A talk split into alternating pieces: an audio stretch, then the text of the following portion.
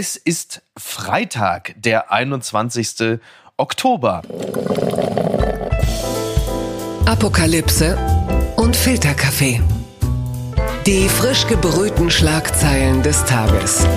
Mit Mickey Beisenherz. Einen wunderschönen Freitagmorgen und herzlich willkommen zu Apokalypse und Filterkaffee, das News Omelette. Und auch heute blicken wir ein wenig auf die Schlagzeilen und Meldungen des Tages. Was ist wichtig? Was ist von Gesprächswert? Worüber lohnt es sich zu reden? Und mit ihr, da ist es äh, sowieso immer besonders schön. Sie macht sonst ab und zu mal im Morgenmagazin die Presseschau. Äh, da muss sie sich ein bisschen hetzen. Das muss sie bei uns nicht. Sie ist stellvertretende Chefredakteurin und Leiterin der Hauptstadtredaktion des Redaktionsnetzwerks Deutschland und außerdem eine hochgeschätzte Freundin des Hauses, möchte ich sagen. Guten Morgen, Eva Quadbeck. Hallo Miki, grüß dich. Ich gehe davon aus, du warst völlig schockiert, als du gehört hast, dass Manchester United Cristiano Ronaldo suspendiert hat, weil er in der Partie gegen Tottenham das Spiel mehr oder weniger vorzeitig durch die Katakomben verlassen hat und angeblich auch eine kurzfristige Einwechslung verweigert hatte. Äh, verfolgst du die, naja, den Herbst der Karriere von Ronaldo? Ich verfolge den nicht so richtig, aber als ich die Nachricht gehört habe, habe ich gedacht, meine Güte, das lernt man doch eigentlich in der F-Jugend, dass das so nicht geht. ja, Tatsache, das stimmt, ja. Aber in England sind ja langlebige Karrieren derzeit ja sowieso nicht vorgezeichnet. Nicht so ganz, nee. das wird uns gleich auch nochmal begegnen. Jetzt kommen wir erstmal, sagen wir mal, von einem extrem gut frisierten äh, Mann mit einem fantastischen Body Mass Index zu jemandem, der jetzt, also zumindest was diese Spitzenleistung angeht, noch nicht aufgefallen ist. Die Schlagzeile des Tages. Kanzleramt will offenbar China-Geschäft durchsetzen. Das berichtet die Tagesschau. Eine solche Konfrontation ist selten, obwohl alle Fachministerien den Einstieg von Chinesen beim Hamburger Hafen ablehnen, will ihn das Kanzleramt nach Informationen von NDR und WDR offenbar ermöglichen. Trotz der Warnung aller Fachministerien will das Kanzleramt offenbar den Verkauf von Teilen des Hamburger Hafens an den chinesischen Staatskonzern Costco durchsetzen. Und jetzt streitet man sich wieder einmal in der Bundesregierung. Ich zitiere noch das hier. Die chinesische Reederei Costco will Anteile des Hafenbetreibers HHLA übernehmen und sich mit mehr als einem Drittel am Hamburger Container Terminal Tollerort beteiligen. Weil es sich dabei um sogenannte kritische Infrastruktur handelt, hat das Wirtschaftsministerium ein Investitionsprüfverfahren gestartet. Endlich mal Streit in der Ampelkoalition. Eva, ähm, dieses Thema hatten wir aber bis vor kurzem noch so gar nicht auf dem Zettel, zumindest ich nicht. Ich zugegebenermaßen auch nicht. Also man hatte immer mal wieder China auf dem Zettel und dass Deutschland, Europa insgesamt zu abhängig ist von China. Ja. Bei der Meldung dachte ich als erstes, okay, irgendwie Richtlinienkompetenz hat der Kanzler diese Woche schon einmal ja. angewendet. Jetzt äh, versucht er das Kabinett noch einmal zu überfahren. Das ist sicherlich strategisch erstmal kein besonders schlaues Vorgehen. Und in der Sache fragt man sich echt, haben wir aus Russland eigentlich nichts gelernt, wenn wir jetzt äh, die Chinesen den Hamburger Hafen kaufen lassen oder Teile des Hamburger Hafens? Genau, es ist, es ist glaube ich, irgendwie 35 Prozent an einem Terminal. Also äh, toller Ort ist übrigens auch ein super Name für so ein Ding. Da haben die Chinesen auch gesagt, toller Ort, da müssen wir zuschlagen. Ich meine, Olaf Scholz hatte ja gerade im Bundestag ja noch über Energie gesprochen und über Unabhängigkeit. Und dann sagt man so, naja, eine enge Verflechtung von kritischer Infrastruktur mit einer konfliktfreudigen Diktatur, was kann da schon schiefgehen. Und das am selben Tag dann auch durchsetzen zu wollen, das finde ich tatsächlich auch bemerkenswert. Gerade China, also ich meine, Stichwort Taiwan. Was für Russland die Ukraine ist, ist für China ja Taiwan. Und die haben auch in diesen Tagen nochmal ganz unverhohlen gedroht, dass wenn Taiwan sich nicht freiwillig unter die chinesische Knute begibt, dass man da äh, eben auch zu militärischen Mitteln greifen möchte. Und ja. es geht beim Hamburger Hafen ja nicht darum, weiß ich nicht, dass wir möglicherweise demnächst keine Winkekatzen mehr aus China kriegen, sondern ja. da gibt es ja jede Menge Medizinprodukte, von denen wir abhängig sind. Und wenn da dann unsere Lieferketten unterbrochen werden können, dann ist das einfach dramatisch und dann sind wir da auch mächtig abhängig und es scheint ja so zu sein, dass die Bundesregierung dieses Geschäft unbedingt machen möchte, weil es eben mhm. jetzt schon Erpressungspotenzial gibt. Ja, genau. Also es ist ja auch so, dass der Hamburger Hafen, der wohl als sehr teuer gilt, konkurriert ja unter anderem mit dem Hafen zum Beispiel äh, von Rotterdam, der äh, natürlich auch ein viel größeres Ausbaupotenzial hat beispielsweise. Und natürlich kann es passieren, wenn man jetzt den Chinesen, Olaf Scholz reist ja auch demnächst äh, nach China und würde da gerne natürlich diesen Deal präsentieren, akzeptieren, wenn man den Chinesen jetzt sagen würde, tut mir leid, das machen wir nicht. Dann kann es natürlich sein, dass sie sagen, ja Leute, dann ziehen wir natürlich ganz viel ab Richtung Rotterdam beispielsweise. Also auch da ist natürlich eine gewisse finanzielle Abhängigkeit da. Andererseits ziehst du diesen Deal durch, vor dem halt, wie gesagt, sechs Ministerien, sechs Nichtige in dem Falle warnen, dann begibst du dich natürlich in eine Abhängigkeit wieder einmal von einem Land, dem du möglicherweise nächstes Jahr schon wieder so gegenüberstehst, wie wir jetzt gerade Russland. Wir wissen es ja nicht. Genau, wir wissen das nicht wirklich und offensichtlich scheint sich ja äh, Xi doch ermuntert äh, zu fühlen, dass man, äh, wenn man als autoritärer Herrscher Appetit auf sein Nachbarland hat, das einfach mal mhm. durchziehen kann und die Welt zwar einen gewissen Widerstand leistet, aber einen nicht wirklich davon abhalten kann, wenn man sich vielleicht noch ein bisschen cleverer militärisch aufstellt, als Putin das getan hat. Auf jeden Fall, ich finde, dass Deutschland eigentlich die rote Linie ziehen muss, dass es keinen Sinn macht, kurzfristige ökonomische Geländegewinne einzustreichen, um dann umso teurer etwas später zahlen zu müssen. Was ich ähm, interessant fand im Zusammenhang mit diesem Mantra Handel durch Wandel war etwas, was Mariam Lau, liebe Grüße, bei Jörg Thaddeus gesagt hat vor ich glaube, zwei Tagen. Und äh, das hatte ich gar nicht so explizit auf dem Zettel, aber es ist natürlich total logisch, weil sie sagte immer, na ja, das Prinzip Handel durch Wandel können wir natürlich beispielsweise am Hand des Beispiels Russland als gescheitert erachten. Aber der Wandel findet möglicherweise trotzdem statt, allerdings umgekehrt. Das heißt, weil wir natürlich in einer Abhängigkeit sind mit Ländern wie beispielsweise China, weil sie so groß sind, findet der Wandel dahingehend statt, dass wir unsere Werte an die anpassen müssen und nicht so, wie wir es uns immer vorgestellt haben, umgekehrt. Ja, das ist so eine ganz große Lebenslüge des demokratischen Westens, dass wir, nachdem durch eine friedliche Revolution 1989 in Deutschland die Mauer gefallen war, haben wir gedacht, die Welt wird jetzt immer besser und sie wird immer demokratischer. Ja. Und dann hat es ja auch die arabische Revolution gegeben, die aber dann letztlich auch im Keim erstickt ist. Und man hat aber trotzdem geglaubt, dass Russland irgendwie unser Freund sein kann und mhm. hat wirklich sämtliche Zeichen übersehen. Und das sieht ja inzwischen sogar SPD-Chef Lars Klingbeil ein. Die SPD ja. hat ja lange mit ihrer Position gegenüber Russland gehadert und auch da an der Spitze tut sich jetzt was, dass die sagen, wir haben einfach übersehen, wie viel Trennendes es gibt in diesem großen Wunsch, äh, dass man Gemeinsames findet. Gewinner des Tages ist ein Salatkopf. Denn seit ein paar Tagen stand er im Wettbewerb mit Liz Truss, der britischen Premierministerin, die nun keine mehr ist. Der Spiegel schreibt, Reaktionen auf Truss Rücktritt. Boris Johnson erwägt angeblich Comeback als Premier. Liz Truss gibt als Premierministerin auf. Ihr Vorgänger liebäugelt Medienberichten zufolge mit einer Rückkehr. Auch sonst fallen die Reaktionen heftig aus. Hämische Grüße aus Moskau, inklusive, ja, das sei noch kurz aufgeklärt, also Daily Star, ein äh, britisches Boulevardblatt, hatte seit ein paar Tagen eine Wette laufen. Wer hält sich länger, einen Salatkopf oder Liz Liz Truss. Wir stellen jetzt fest, der Salatkopf hat also tatsächlich dieses Rennen gemacht. Und wenn wir jetzt mal von diesem Monarchinnen-Moratorium absehen, also die, ich glaube, zehntägige Trauer bezüglich der Queen, in der es ja keine Politik gab, war Liz Truss netto 33 Tage im Amt. Übrigens, so dieses, sie war 33, so redet man sonst über Geiselhaft. Ist es damit vergleichbar, äh, britische Premierministerin zu sein? Da würde ich aber sagen, dass das Volk in Geiselhaft war und nicht die Premierministerin. okay. Ja. ja. der Salatkopf, das war, glaube ich, ein Eisbergsalat. Der hält sich mhm. ähm, für ein Gemüse relativ lange. Also das ja. heißt, da hatte die britische Premierministerin natürlich echt harte Konkurrenz. Ja, aber wenn man da drauf schaut, dann kann man wirklich nur noch fassungslos sein. Und mhm. dann muss ich sagen, ist unsere Ampel ja doch eine ziemlich dufte Regierung im Vergleich zu London, Rom. Ne?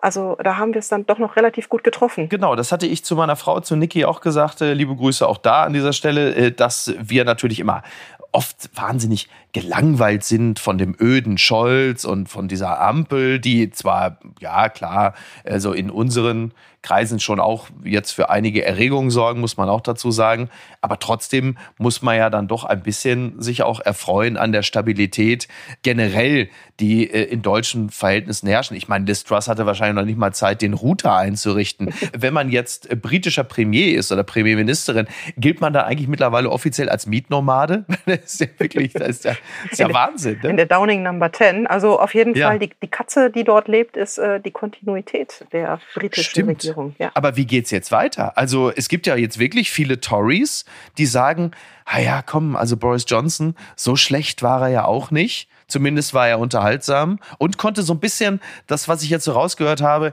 er konnte irgendwie dann doch so sich ganz gut durchfummeln, so mit allen irgendwie ganz gut. Und Liz Truss hat halt einfach wirklich gravierende Fehler gemacht. Ja, die hat einfach die ökonomischen Grundregeln nicht begriffen. Also wenn man eine solche Art von Steuersenkung in einer solchen Krise machen möchte und dann klar ist, der Staat wird keine Einnahmen mehr haben oder viel zu wenig Einnahmen, dass dann die Börse nervös wird, das ist so das mhm. kleine Einmaleins der Ökonomie. Und das ja. beherrscht der Johnson schon. Das ist ja nun ähm, so bei allen Fehlern, die er hat und wirklich charakterlichen Schwächen, ist er auf jeden mhm. Fall ein intelligenter Mann. Ähm, am 31. Oktober, so das Vorhaben, wollen ja einen neuen Premier haben. Ich halte das nicht für ausgeschlossen, dass sich Johnson nochmal durchsetzt. Ich glaube aber, dass die Briten in Wahrheit wirklich Neuwahlen brauchen. Das scheint mir auch. Und dieser Keir Starmer, also der Labour-Vorsitzende, gilt ja als ein bisschen langweilig.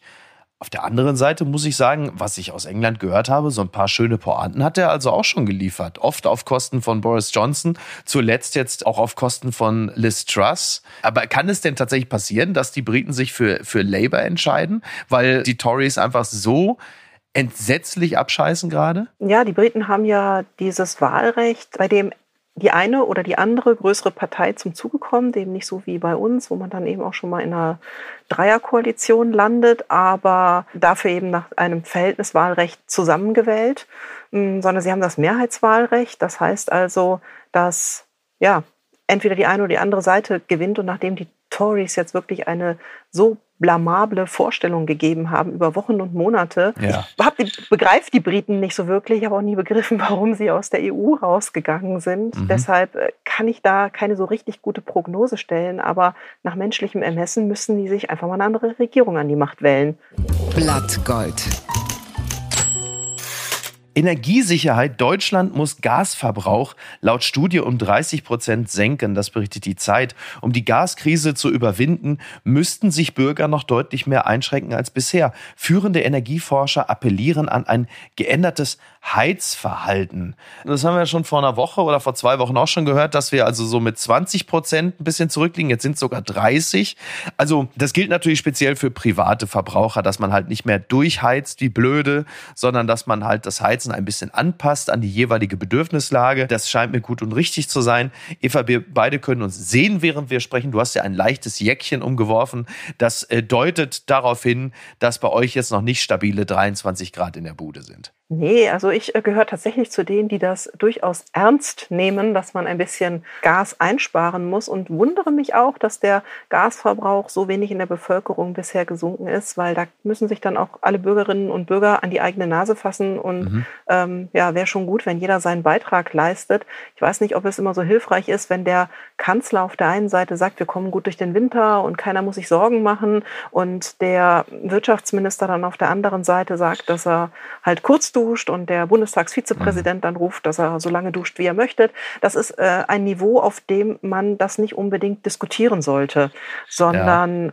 echt so ein bisschen ernsthafter und vielleicht lieber mal so die Tipps der Verbraucherzentrale nach vorne stellen, als dass jeder so empirisch einfach das von sich gibt, was ihm gerade durch den Kopf schießt, ja. Naja, zumal die Zahlen, die liegen ja auf dem Tisch und die sind ja deutlich. Also erstmal die, die schlechte Nachricht aus meiner persönlichen Warte. Ich habe das jetzt zweimal von Olaf Scholz gehört, wenn er sagte, wir kommen durch den Winter. Da hat er aber das Wort wohl eingebaut. Also wir kommen wohl durch den Winter. Das ist ja jetzt nicht so wahnsinnig beruhigend. Da ist ja eine Eventualität eingeflochten, die ich eigentlich in der Ruckrede des Bundeskanzlers nicht hören möchte. Auf der anderen Seite, wenn man sich mal so umschaut im privaten eigenen Haushalt, in anderen, in Bürogebäuden, und sonst wo. Es gibt ein enormes Sparpotenzial, was das Heizen angeht, wenn ich mich mal so ein bisschen umschaue. Also da gibt es andere Themen in der Bevölkerung, was so das Thema Inflation angeht und so, da bin ich auch der Ansicht, da sind einige wirklich massiv auf Kante und darüber hinweg. Aber was das Heizen und Energie angeht, und da will ich jetzt noch nicht mal von Lichterketten und zu Weihnachten und so reden, aber da ist wirklich einiges an Potenzial da. Da muss einem, finde ich, eigentlich nicht bange sein, aber man sollte, ich will niemandem Empfehlungen aussprechen, aber ich sehe da sehr, sehr viele Möglichkeiten, wenn man mit offenen Augen durch die Gegend geht, dass wir auf diese 30 Prozent Einsparpotenzial kommen. Gebe ich dir 100 äh, Prozent recht, dass das bestimmt möglich ist. Und ich glaube, wie gesagt, es wird in der Kommunikation auch falsch angepackt. So auf der einen Seite diese beruhigenden Signale und äh, auf der anderen Seite dann ja, Kampagnen oder, oder Tipps, die dann nur dazu führen, dass man sich darüber lustig macht und nicht, mhm. dass äh, man halt wirklich dann die Maßnahmen entsprechend ergreift. Absolut. Dieser Olaf Scholz, der hat ja nun wirklich eine wirklich schwierige Aufgabe zusammen mit seinen Ministern, mit Habeck und Lindner. Äh, jetzt mal zuvor, das nehmen wir mal dieses Dreigestirn des Schreckens für manche. Und ich ähm, mache schon aus, dass so manche tatsächlich auf diesen, ich nenne es jetzt mal den März-Spin, der da ja sagte, nicht 16 äh, Jahre CDU geführte Bundesregierung sind das Problem, sondern 16 Wochen Ampel, dass so der ein oder die andere andere tatsächlich, ich sage es mal, darauf reinfällt. Aber ist es wirklich Scholz und Co. anzulasten, die Situation, in der wir uns jetzt gerade befinden? Na ja, gut, äh, der Scholz, der hat ja ein bisschen mitregiert. Der war ja mal Arbeitsminister in einem Kabinett Merkel. Der war Finanzminister ja. und Vizekanzler im vierten Kabinett Merkel. Also das, und die SPD hat von diesen 16 Jahren Merkel immerhin zwölf Jahre mitregiert. Ich finde mhm. dieses gegenseitige Blame Game nicht so besonders clever und mhm. die Russlandpolitik und die Abhängigkeit vom russischen Gas und dass die Gas Speicher in Niedersachsen verkauft worden sind, noch nach dem Überfall auf die Ukraine 2014. Das sind alles Fehler, die Union und SPD mal gemeinsam gemacht haben. Und da muss man sagen, die Grünen waren die einzigen, die da entsprechend auch schon vor Russland gewarnt haben, immer wieder auf die Menschenrechtssituation verwiesen haben und auch gesagt auch im haben, Wahlkampf, ja. Nord Stream 2 müssen wir nicht bauen. Also wenn jemand da sich auf die Schulter klopfen kann, dann sind das in dem Fall tatsächlich nur die Grünen. Mhm. Eine Person, der äh, immer weniger auf die Schulter geklopft wird, sondern im Zweifel äh, man sich auf vielleicht ganz andere Schläge mittlerweile konzentriert, ist die ehemalige Bundeskanzlerin Angela Merkel. Like, wer sie noch kennt. Du bist ja nun ähm, sehr, sehr trittsicher in Berlin unterwegs. Wie wird Angela Merkel da wahrgenommen? Oder auch anders gesagt, wenn du mal die ein oder andere Veranstaltung besuchst, auf der sie ist, zieht sie mittlerweile so den Kopf noch mehr in die Schultern, so schildkrötenartig als früher? Merkst du da einen anderen Auftritt von ihr oder das andere ihr gegenüber anders auftreten? Gibt es so etwas? Nee, eigentlich im Gegenteil. Also anstatt den Kopf mehr einzuziehen, drückt die eigentlich das Kreuz durch und sagt, nein, ich habe. Sie schrödert? Keine Fehler gemacht. Sie, ja, sie scholzt auch ein bisschen, ja. Sie findet eigentlich, dass sie alles richtig gemacht hat. Ja. Klar, also so ihr Minsker Abkommen, als es um diesen ersten Waffenstillstand zwischen Russland und der Ukraine ging, das war damals State of the Art. Und da ist sie auch in der Welt für gefeiert worden. Es war ein brüchiger Waffenstillstand. Wir wissen heute nicht, ob dieser Waffenstillstand den Krieg, den wir heute haben, noch weiter rausgezögert hat oder ob das ganze Abkommen letztendlich die Lage verschärft hat. Aber wenn man eben darauf schaut, was Klingbeil jetzt macht, ein jüngerer SPD-Chef, der sagt, so wir müssen einfach auch mal ein wenig reinen Tisch machen und sagen, wo wir die Fehler gemacht haben und da dann auch an die eigenen Schmerzpunkte gehen. Das mhm. macht sie nicht. Ich habe ja mit meiner Kollegin Christina Dunst zusammen auch ein Interview mit ihr geführt. Da haben wir ihr natürlich auch die Fragen gestellt. Und da ist sie ja, sehr klar, sehr im Reinen mit sich und auch auf Nachfrage, gerade zu den Themen Nord Stream 2 und Russland, wiederholt sie dann eigentlich das, was sie auch in ihrer Regierungspolitik gesagt hat. Ich gehe auch mal davon aus, dass sie irgendwann ihre Memoiren vorlegt, wo das dann entsprechend verteidigt wird. Also da mhm. sehe ich überhaupt keine Selbstkritik an dieser Stelle. Unterm Radar teils wochenlang keine Post. Corona und Personalnot legen Briefzustellung lahm. Das berichtet NTV, aber nicht nur die. Die Bildzeitung, die berichtet davon natürlich auch. Da wird es allerdings als Postwut bezeichnet. Bildleser schildern dir leid. Eva, du bist, äh, sag mal, im Großraum Berlin-Brandenburg wohnhaft. Wie oft kommt der Postbote vorbei? Bisher habe ich den Eindruck, dass noch alles ankommt. Das Problem ist ja bei Briefen, die nicht ankommen, man merkt es erstmal nicht. Und dann, wenn es dann an irgendeiner Ecke brennt oder Ärger gibt, dann. Das ist bei der Abschlagszahlung ja eigentlich ganz schön, wenn man sagen kann, sorry, Leute, ich habe da keine der Briefträger, die kommen ja nicht mehr. Schade. Ja, die meisten haben aber doch irgendwie diese Einzugsermächtigung und dann geht es doch Scheiße, vom Konto stimmt. ab, ohne dass man die Rechnung gesehen hat. Ah, aber nee, ich persönlich habe noch keine Probleme. Aber ja, wir haben in Deutschland natürlich ein gigantisches Fachkräftemangelproblem. Und ja. wir kriegen das auch nicht so schnell gelöst. Also wenn man zum Beispiel mal auf den Sommer schaut, du hast ja, glaube ich, auch deine Erfahrungen gemacht mit Flughäfen oh ja. und Koffern und so. richtig. Konnte ich ab und ja. zu mal bei Twitter sehen, dass so da. Es kam vorher. Ja. Und jedenfalls haben wir versucht, äh, entsprechendes Personal aus der Türkei zu bekommen. Hunderte von Leuten sollten kommen, vierstellige Zahl sogar. Ja. Und weißt du, wie viele äh, Visa-Anträge dafür gestellt wurden? ich weiß, sag's mir, es wird 92.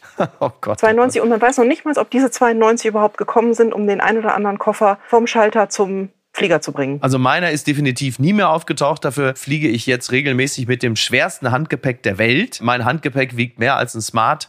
Äh, ich hoffe, da kommt niemals jemand dahinter. Ähm, etwas, was in diesem Zusammenhang auch ganz gut passt, was natürlich noch trauriger ist, das sind so die ein oder anderen Appelle und Hilfegesuche von Pflegerinnen und Pflegern und Ärztinnen und Ärzten, die auf beispielsweise Corona-Stationen arbeiten, die sagen, wir werden hier komplett alleine gelassen. Die haben ähnliche, einen ähnlichen Problemkern wie das Postgewerbe, denn sowohl Corona als auch Personalnotstand sorgt dafür, dass einfach sie A, entweder natürlich auf der allerletzten Rille laufen oder B, halt eben auch Patientinnen und Patienten überhaupt nicht mehr äh, vernünftig betreut werden können, weil halt eben einerseits der Corona-Schutz gar nicht entsprechend da ist und du natürlich nicht Leute mit einem Norovirus äh, zusammenlegen kannst mit einem Herzpatienten. Also da muss es tatsächlich auch unterm Radar ganz heftig gerade zugehen und kaum jemand nimmt wirklich Notiz davon. Also wenn man so die großen Probleme der Gesellschaft für die Zukunft definieren möchte und macht mhm. dann eine Handvoll auf, dann steht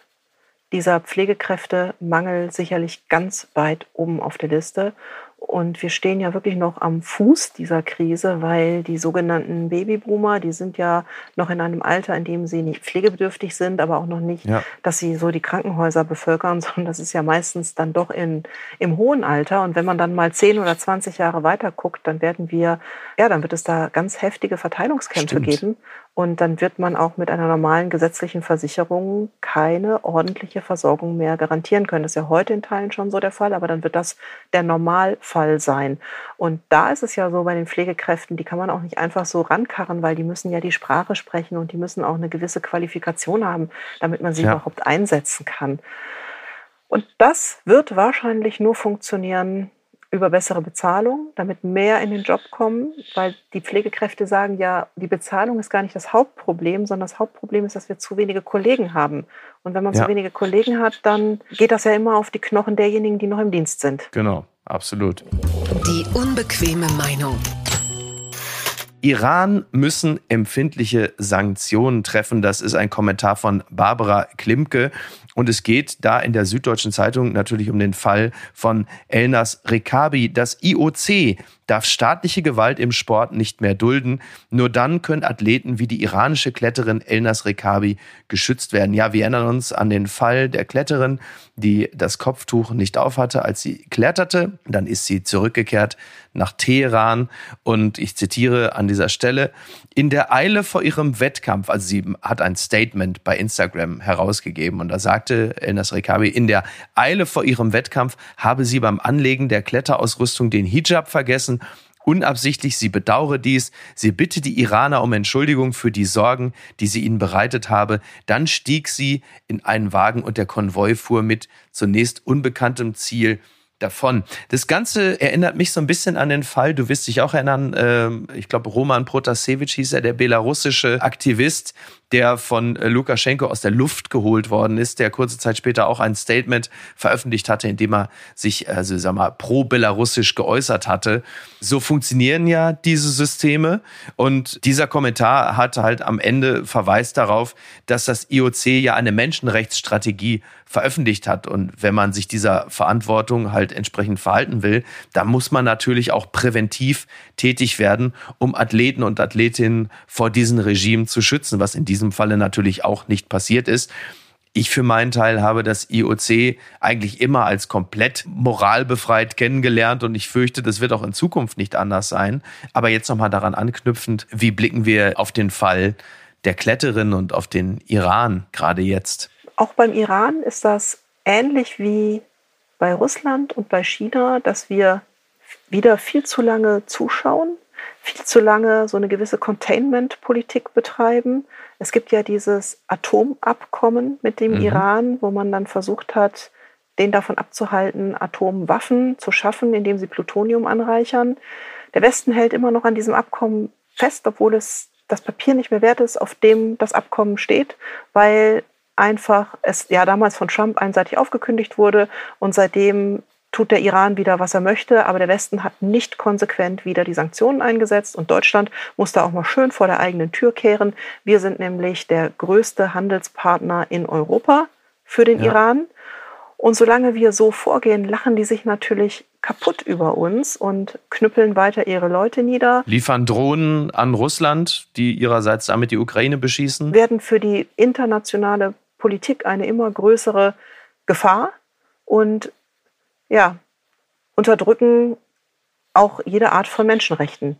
Man kann solche Regime natürlich nicht komplett aushebeln, aber das Mindeste, was man tun kann, ist zumindest mal konsequent bei den Sanktionen sein und insbesondere wenn es um Sport geht, das ist ja noch mal was anderes, die Athleten als diejenigen, die politisiert sind und auf die Straße gehen.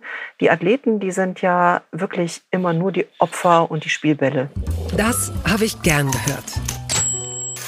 Der WDR erinnert im Fernsehen an Fred Fußbräuch, Deutschlands ersten Reality-Star. Das hat der Mediendienst DWDL gemeldet. Und gestern Abend war es dann soweit. Im WDR liefen dann ab 23.30 die Episoden Verliebt, Verlobt, Tapetenwechsel, Spritztour, die Herrenkommode und Kommodonen. So, also alles aus den 90ern. Da waren nämlich die Fußbräuchs so, ja, sie waren unsere Kardashians. Eva, das muss man einfach sagen. Du kommst ja auch aus dem rheinischen Raum. Äh, du bist wahrscheinlich also ein Die-Hard-Fan von Fred Fußbräuch gewesen. Ich fand äh, die Fußbräuchs immer super. Ich habe die auch total oft geguckt. Und wenn man mal auf alle möglichen Reality-Formate guckt, dann ist das ein Reality-Format, bei dem man echt lachen durfte. Und es war immer ja. wenig Häme dabei, sondern mhm. man war dann immer so amüsiert darüber, wie ehrlich die doch alles ausgebreitet haben. Und das Leben ist ja manchmal doch sehr profan. Und das konnte man bei den Fußbräuchs immer gut betrachten. Also ich erinnere mich an eine Szene, da ist die Schwiegermutter von ihm unter die Erde gebracht worden. Und da ist er hinterher ja. gefragt worden, was er denn so gefühlt hat. Hat er gesagt, also er hätte an das neue Rücklicht von seinem Mercedes gedacht und sich überlegt, dass das super aussehen wird.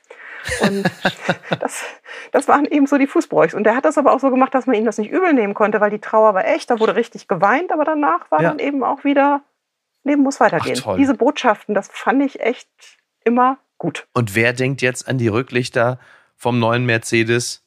wenn er unter die Erde gebracht wird. Der Kreis schließt sich. Das muss hier so als Täfelchen im Frühstücksraum äh, in dem Hotel, wo ich bin, stehen, irgendwie nach dem Motto, finde jemanden in deinem Leben, der an die Rücklichter des neuen Mercedes denkt, wenn du nicht mehr da bist. irgendwie sowas in der Art. Ja. Mit diesen Gedanken bedenken wir jetzt möglicherweise auch Liz Truss, die zumindest politisch jetzt auch die Rücklichter gesehen hat. Da ist es nun auch vorbei. Liebe Eva, ich danke dir ganz herzlich. Ich danke dir für diese kleine Weisheit am Ende des Tages und ich äh, bedanke mich ganz herzlich, dass du diese mitunter ja sehr absurden politischen Wolken mit mir besprochen hast und uns das ein bisschen erklärt hast. Fühl dich herzlich wieder eingeladen. Ich danke dir für die Einladung, Michi. Mach's gut. Bis zum nächsten Mal. Ciao. Ciao, ciao. Apokalypse und Filtercafé ist eine Studio Bummens Produktion mit freundlicher Unterstützung der Florida Entertainment.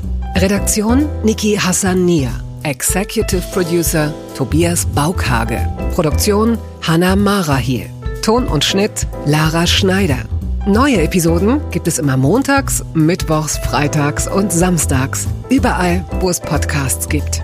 Stimme der Vernunft und unerreicht gute Sprecherin der Rubriken Bettina Rust. Hi, ich bin Stefanie Giesinger und das ist mein G-Spot. Der Podcast für all die Themen, die uns täglich beschäftigen. Von Feminismus über mentale Gesundheit zu Fashion, Sex und Liebe. Hauptsache ehrlich, offen und direkt. Oh Gott, mir fällt gerade eine Situation ein. Habe ich noch nie jemandem erzählt. Das erfordert auch viel Selbstbewusstsein und Kraft. Desto öfter man darüber spricht, desto mehr merkt man so, ey, eigentlich sitzen wir alle im gleichen Boot. Also ich weiß ja nicht, wie es euch geht, aber das Erwachsenwerden habe ich mir ganz anders vorgestellt. Statt Antworten habe ich nur noch mehr Fragen. Wann fängt Sex Welchen an? Stellenwert haben Freundschaften? Hast du schon mal einen Orgasmus? Wie finde ich einen guten Umgang mit Social Media? Hast du irgendwelche Tipps? Wo ist der G-Punkt bei Frauen? Und wo bei Männern? Offene Beziehungen. Wie sehen sie aus und wie können sie funktionieren? Also diese Verbindlichkeit, die man sich versucht zu geben mit der Monogamie, ist ja, dass die andere Person nicht geht. Und das Problem ist, wenn ein Mensch morgens aufwacht und nicht mehr will, dann kannst du das nicht ändern. Egal, ob ihr verheiratet seid oder nicht. Wie passen Schönheits-OPs und Feminismus zusammen? Und müssen sie das überhaupt?